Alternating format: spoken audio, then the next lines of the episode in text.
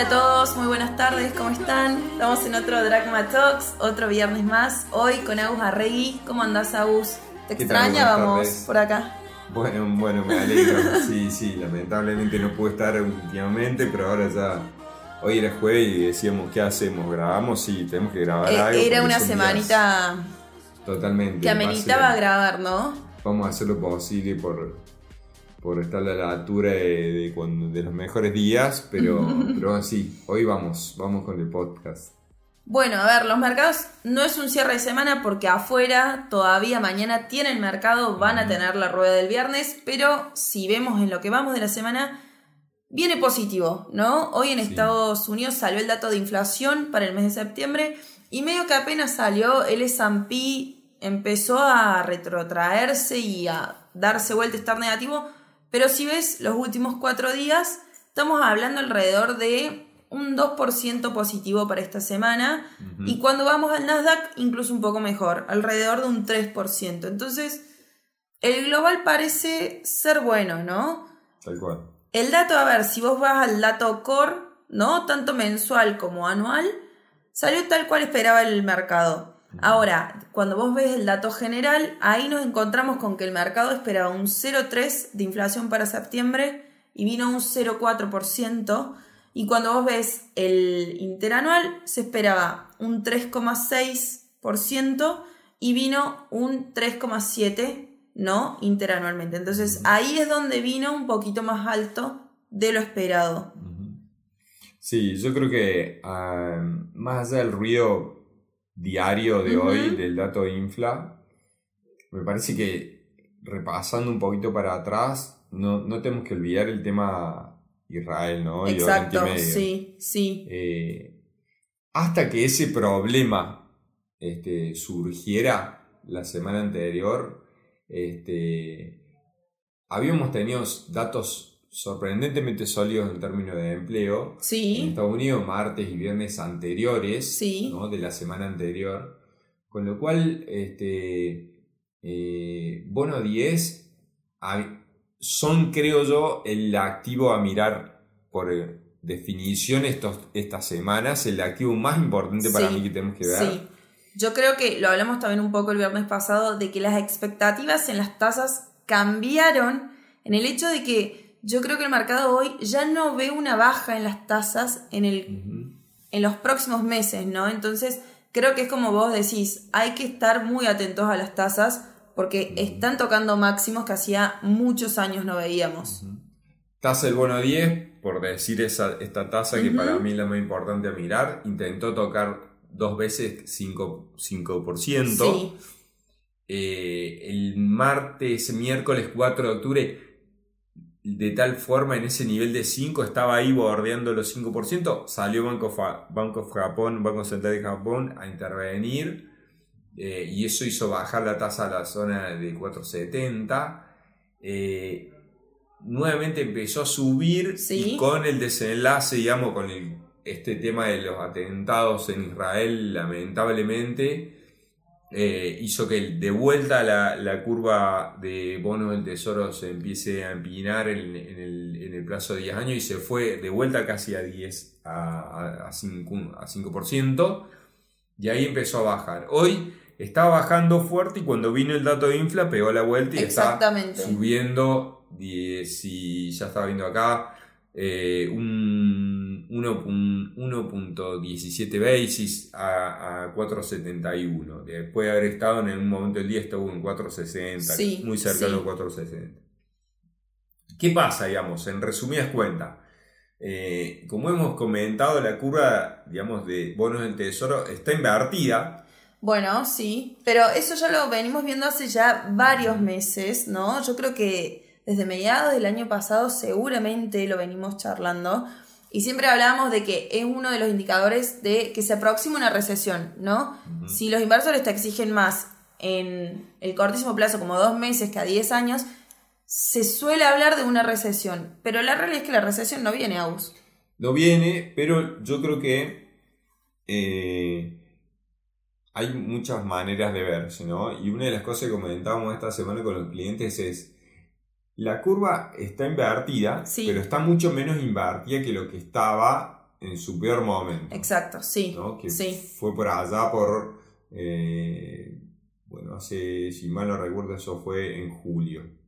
Eh, estuvo en eh, la tasa del bono 2, estaba mucho más alta que la tasa del bono 10, algo así como 107 basis por encima de la tasa del bono Sí. 10. Hoy esa diferencia es 31 basis. Con lo cual la curva está invertida, pero está mucho más plana que lo que estaba por allá por julio. Eso tiene una explicación técnica, pero en definidas cuentas, para decirlo eh, En resumidas cuentas, claro, dice, eso significa que cuando hay esa desinversión en la curva, las recesión en general están a punto de Bien, comenzar. bien. Ahora, eso es la lectura histórica que uno debería hacer normal, ¿no? Pero cuando vos ves por ahí el mercado laboral o en general la economía estadounidense, te da la sensación de que no acompaña estos datos históricos que uno se pone a ver, ¿no? Bueno, ¿y por qué? Y hay una explicación de eso y una teoría, ¿no? Sí, Y una teoría de la, por la cual puede ser buena para el mercado. A ver. Y que es la siguiente. La tasa de crecimiento de- del PIB nominal, Sí. históricamente, no necesariamente, pero sí, digamos, este, hay una alta correlación, eh, más o menos se mueve muy parecido a la tasa del bono a 10. bien. Y si vos desglosás la tasa de crecimiento futuro del PIB, de los PBI nominales, tiene tres componentes fundamentales. Sí, Uno es el crecimiento de la fuerza laboral, sí, que básicamente uno podría decir que para la próxima década se espera medio punto porcentual anual. Eso es la dinámica na- natural. Si no cambia la política inmigratoria en Estados Unidos ni no hay grandes cosas, eh, se podría decir, che, es dato medio punto. Después, el- la inflación, sí, que podría decirte, con todas las discusiones al margen, che, 2% la, sí. la de Como largo. para agarrar un consenso se espera que la Fed logre llegar a ese objetivo del 2%, entonces es lógico que en la fórmula usemos ese dato, hablando del largo plazo. ¿Y qué nos Y el queda? tercer componente es el crecimiento de la productividad. Bien, sí, Y la productividad en estas últimas décadas promedió siempre 2,1%. Ujú. Pero en la década del 2010 y en la del 2020, de lo que llevamos de esta década de 2020, o sea, 20, 21, 22 sí, y gran parte de este, estamos por debajo de ese 2,1%. bien, De hecho, en la década del 2000 fue 2, pasaba a- por encima del 2.5%. Con lo cual, si nosotros creemos que la- el crecimiento de la productividad, y ahí está el furor de la inteligencia artificial jugando fuerte, ¿no? sí, Que para hablar dos, tres Sí. programas enteros si quieren sobre eso, pero si le- la narrativa de la inteligencia artificial resulta cierta, exactamente, no sería loco que nosotros veamos, vayamos a nivel de crecimiento de productividad de 2.1%. Entonces tenés 2.1 de productividad más 2 de infla más medio Más de, de- fuerza laboral, tenés 4,5. Perdón los economistas, perdón a los econometristas, Sí, sí, y sí, perdón sí, a sí. los estadísticos. Hagan de cuenta que no dijimos nada. Ah, claro, no es para eso, No, ese programa. no. Este programa es para la gente común de a pie que me entiende así almaceneramente. Pero Exactamente. la gracia está de explicar cosas científicas almaceneramente, ¿no? Me, me gusta cuando eso pasa, pero. Y es lo que intentamos hacer, pero si me, si me siguen hasta ahí, son esos tres componentes, donde el kit de la cuestión está en, En la crecimiento de la productividad. productividad. Bien, Si tal cual eso sucede, es una explicación bastante sólida para el reciente aumento de la Exacto. tasa de bono 10.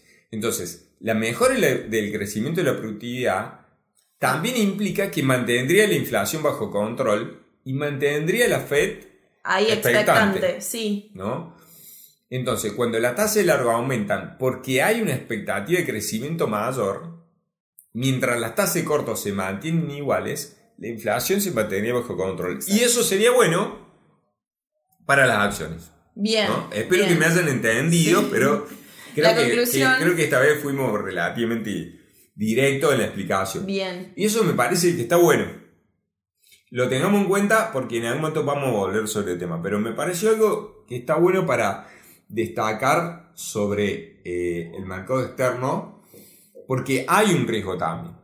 no, ni ¿no? hablar. Del lado de lo malo, si quieren, están las volatilidades. Además, y además lo que veíamos también que no solo la volatilidad, sino que las tasas más altas en términos de evaluación de empresas no te ayudan mucho, en términos de necesita, necesidad de capital tampoco. Entonces es como que tenés, yo creo, las dos caras de una moneda en esta cuestión. Tal cual. Entonces, pero esa es una hipótesis optimista. Sí, sí. de para la renta si variable. quieren, sí. ¿no? Que me gustaba Sí. este, traerla para conversar hoy. Yo creo que la clave va a estar entonces en si la inteligencia artificial y la productividad empiezan a desarrollarse de la mano y se nos va como una productividad de manera exponencial. ¿Querés, Tal cual. ¿querés que bajemos esta parte del mundo? Vamos a Argentina, que es lo que Donde no hay mucha productividad, no hay mucho crecimiento, es más duro. Pero, a ver, vamos por el mercado, arranquemos por el Merval. Está cerrando una buena semana. Veníamos, la verdad, de semanas bastante golpeados para los bonos y para las acciones. Y esta semana, por lo menos, el Merval, medido en CC, le está cerrando ya así toda nuestra semana alrededor de un 6,6, 6, casi 7% em, en este momento para la semana. Una buena semana, ¿no? Previa. Sí, corta, yo creo que pero una buena. buena semana en términos de movimiento positivo. Sí. Pero yo creo que fue una semana por demás estresante, la, encima los dos No, feriados. no, la yo te viene. una buena semana para el Está Marval. bien, perfecto. Eh, Fuera del Marval, ahí nos podemos explayar, ¿no? Sí, también el contado con liqui subió alrededor más de un 9%. A ver, el contado con liqui no está aflojando. Fue una semana en términos de tipos de cambio también movida. Y tuvimos el dato de infla. Acaba de salir eh, altísimo. Altísimo. Exactamente. Nacional mes mes subió 12.7%, la encuesta de promedio esperabas 11,5%, el anterior había sido 12,4%, o sea, es mayor al anterior. Eh, Y ya estás en un interanual de 138,3%. Es altísimo, Agus. Y sobre todo pensando de que se esperaba que bajara. Se esperaba que viniera más bajo la inflación de septiembre em, que lo que fue en agosto. Y fue al revés. Vino incluso por arriba. Esto, yo no sé si. A ver, debería asustarnos o es bien en línea con la lógica que estamos viviendo en Argentina, ¿no? No, para mí viene en línea con la lógica y viene en línea con lo que vos, viene en línea atrasada, pero es Sí. lo- si vos ves, ese dato pertenece eh, a septiembre, ¿ok? Perdón, a, A sí, septiembre, septiembre.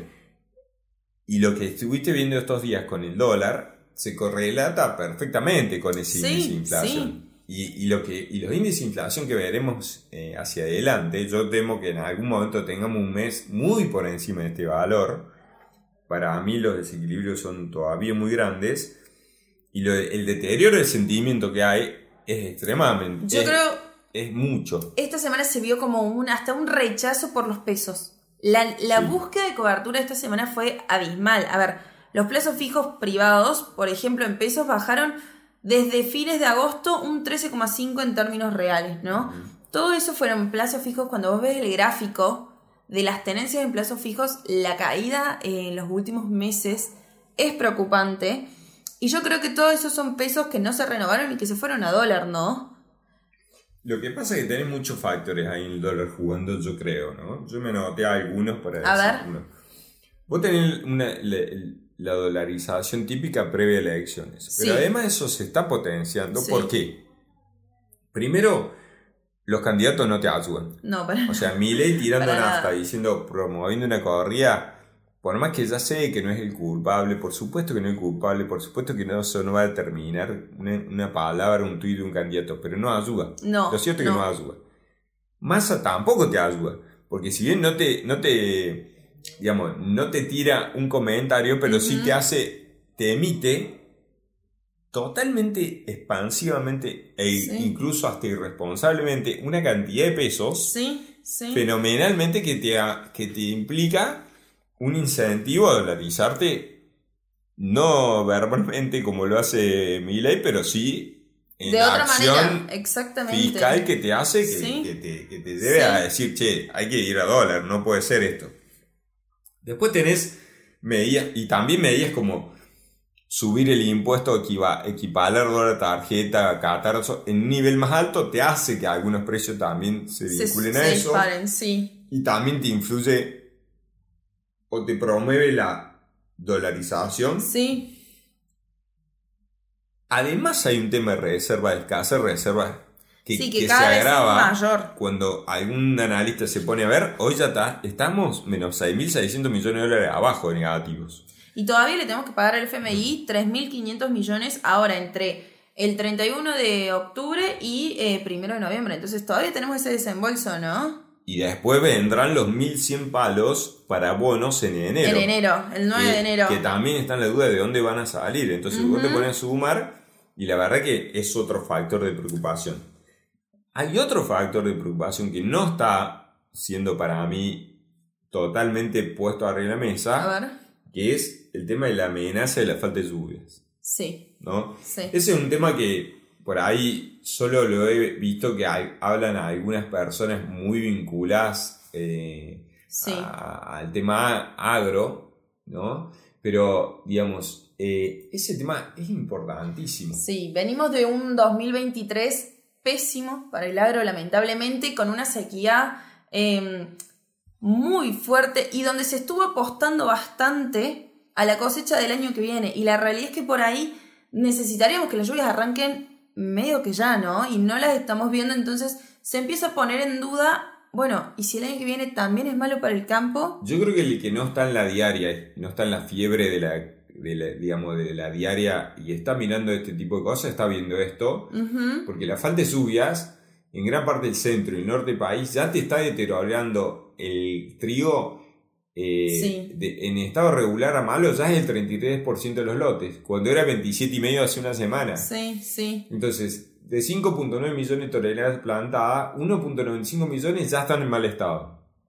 Y esto si, si continúa, esta escasez de agua, ya te puede afectar la siembra del maíz de primera, eh, que ya pronto debería comenzar. Sí, No soy experto ni No, ni tengo campo, ni mucho menos, menos, pero- pero, le- les transmito lo que yo leo que me parece que no es, que no es di- digamos, de etapa diario, exacto. pero que es un problema Que potencial. se puede que- estar gestando que que el año que viene puede ser tema de charla, ¿no? Tal cual. Entonces, al final, vos tenés eh, una dinámica de corto plazo que te lleva a decir, sí, hay que dolarizar, y también todo lo de largo, los planes económicos dando vuelta, La etcétera, etcétera, también te lleva a dolarizar. Entonces, esto se va a la suba del dólar actual se va a trasladar a, a precios Sí, mañana, pasado, o sea, lo- los próximos seis meses. Y la expecta- y también acaba de subir la tasa. La tasa la ¿no? acaban de subir en este momento. A ver, veníamos de una tasa de política monetaria de 118%, la llevaron a un 145%. Eso nos da una efectiva de 244%. Estamos hablando de un nivel de tasa muy alto. Ya era alto y ahora es súper alto. Eh, yo la verdad no sé si el fin de esta suba de tasa es decir, bueno, al poquito peso que esté dando vuelta, ta- tratar de capturarlo para carry en vez de que se vaya a dólar o qué. Pero ya me está dando la sensación de medidas para frenar los dólares que no están siendo eh, eficientes en lo absoluto. Y que lo único que hacen es seguir fogoneándote un tipo de cambio. A ver, esta semana tuvimos al Blue por arriba de los mil pesos, al CCL también por momentos eh, superándolo y después terminó la semana más abajo. El dólar MEP, el libre, no el subsidiado, también arriba de los 900 pesos y ya hasta el subsidiado viene subiendo a un paso firme todos los días. Yo creo que ahí nosotros, quizá toda esta medida de ahorcamiento, digamos, de la plaza, Sí, te surtan un efecto como para aguantar estas próximas cuatro ruedas de la semana que viene sí, y ir a la elección un poco más tranquilo. Pero los míos están más allá de eso. yo creo que el problema es, ¿y después? Tal cual, es todo lo que se pregunta de todo el mundo. Una cosa que creo que, se, que hay que pensar, y yo le estoy diciendo a todos los clientes, A ver. es esos dólares a 350 pesos que todos los importadores creemos que vamos a poder comprar. Hay que empezar a pensar que no van a estar a 350 pesos. Sí, sí. Entonces, o por lo menos la mayor parte de eso no va a estar. Es duro, pero creo que es una realidad que hay que enfrentar. La manera en cómo se sincere eso va a influir tremendamente en, la situación de cada uno de esos agentes y en la situación macro general también. Y la manera en que se administra ese stock, digamos, que es lo que Melconian dice al margen de sus últimas filtraciones, ¿no? no vamos a hablar de no Eso, pero al margen de eso, él tiene razón que hay una manera en que, en que deberían manejarse los stocks y otra los flujos. Pero la incertidumbre hoy está dado porque el, Mila y que es el candidato uno hoy, incluso en encuestas le dan que gana, podría, en primera, vuelta, eh, no está claro, o sea, luce muy impráctico, muy difícil de realizar en los primeros meses ese plan. Y si la situación se vuelve extremadamente inestable, los tipos de cambio overshootean muchísimo más arriba de estos niveles, que son altos de por sí. podría darse que la, la, dolarización tiene una ventanita muy pequeña de éxito y todas las otras más posibilidades son extremadamente duras para, para nosotros como, como sociedad. inversores y como ahorristas, como ciudadanos. Porque si se, si se lleva a cabo en un nivel muy bajo, no, es imposible porque no hay dólares. Si es muy alto, es extremadamente alto el costo en pobreza. Exactamente. Y, el potencial de inflación en dólares posterior es extremadamente doloroso. Lo no importa si, puede ser rápido o lento. Sí, sí. Si fuera lento sería mucho más grave, por supuesto. Pero resumiendo, creo que el, que va primero en posibilidades, eh, todavía el mercado no está incorporando a precio todos los escenarios posibles que se pueden este, eh, llegar a venir. Y eso, el mercado está transitando ese camino y, y falta todavía. Yo creo que eso es clave. A ver, el CCL todavía está lejos de niveles que faciliten una dolarización. Los soberanos en pesos todavía no tienen en sus precios la posible eh, caída que van a tener en las paridades si pasan a una conversión al estilo hard dollar. Y lo hard dollar en sí, a ver, yo creo que lo que más les pega es la volatilidad por la incertidumbre y la, y la menor demanda que se está dando con todas estas medidas que, nos, que están saliendo todos los días. Entonces, yo creo que el mercado en los precios todavía no incorporó eh, todo el efecto elecciones, mi ley, llámalo como quieras. De igual forma hay una realidad que eh, la búsqueda de cobertura es abismal, pero yo creo que hay, es momento de mantener mucha, mucha cautela, de ver bien qué operar, qué precios, no por buscar una cobertura pagar cualquier cosa, ¿no? Tal cual. Así que hay que administrar eso de la mejor manera posible y estamos y veremos qué pasa la semana. Nos queda una semana, Nos queda una semana. Para llegar a otro. Para llegar. A la tercera parte del año. Sí, sí, sí, sí. Bien, perfecto. Ojalá tengan un muy lindo fin de semana largo. Feliz día a todas las madres que nos escuchan. Y nos vemos el viernes que viene. ¿Te parece, Agus? Sí, por supuesto. Un abrazo para todos. Feliz día para todas las mamás este domingo y un abrazo.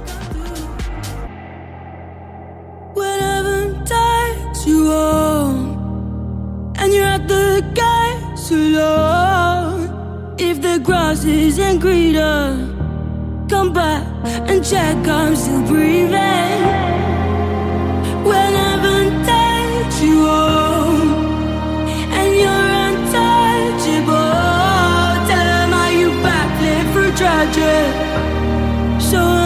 struggle made my day.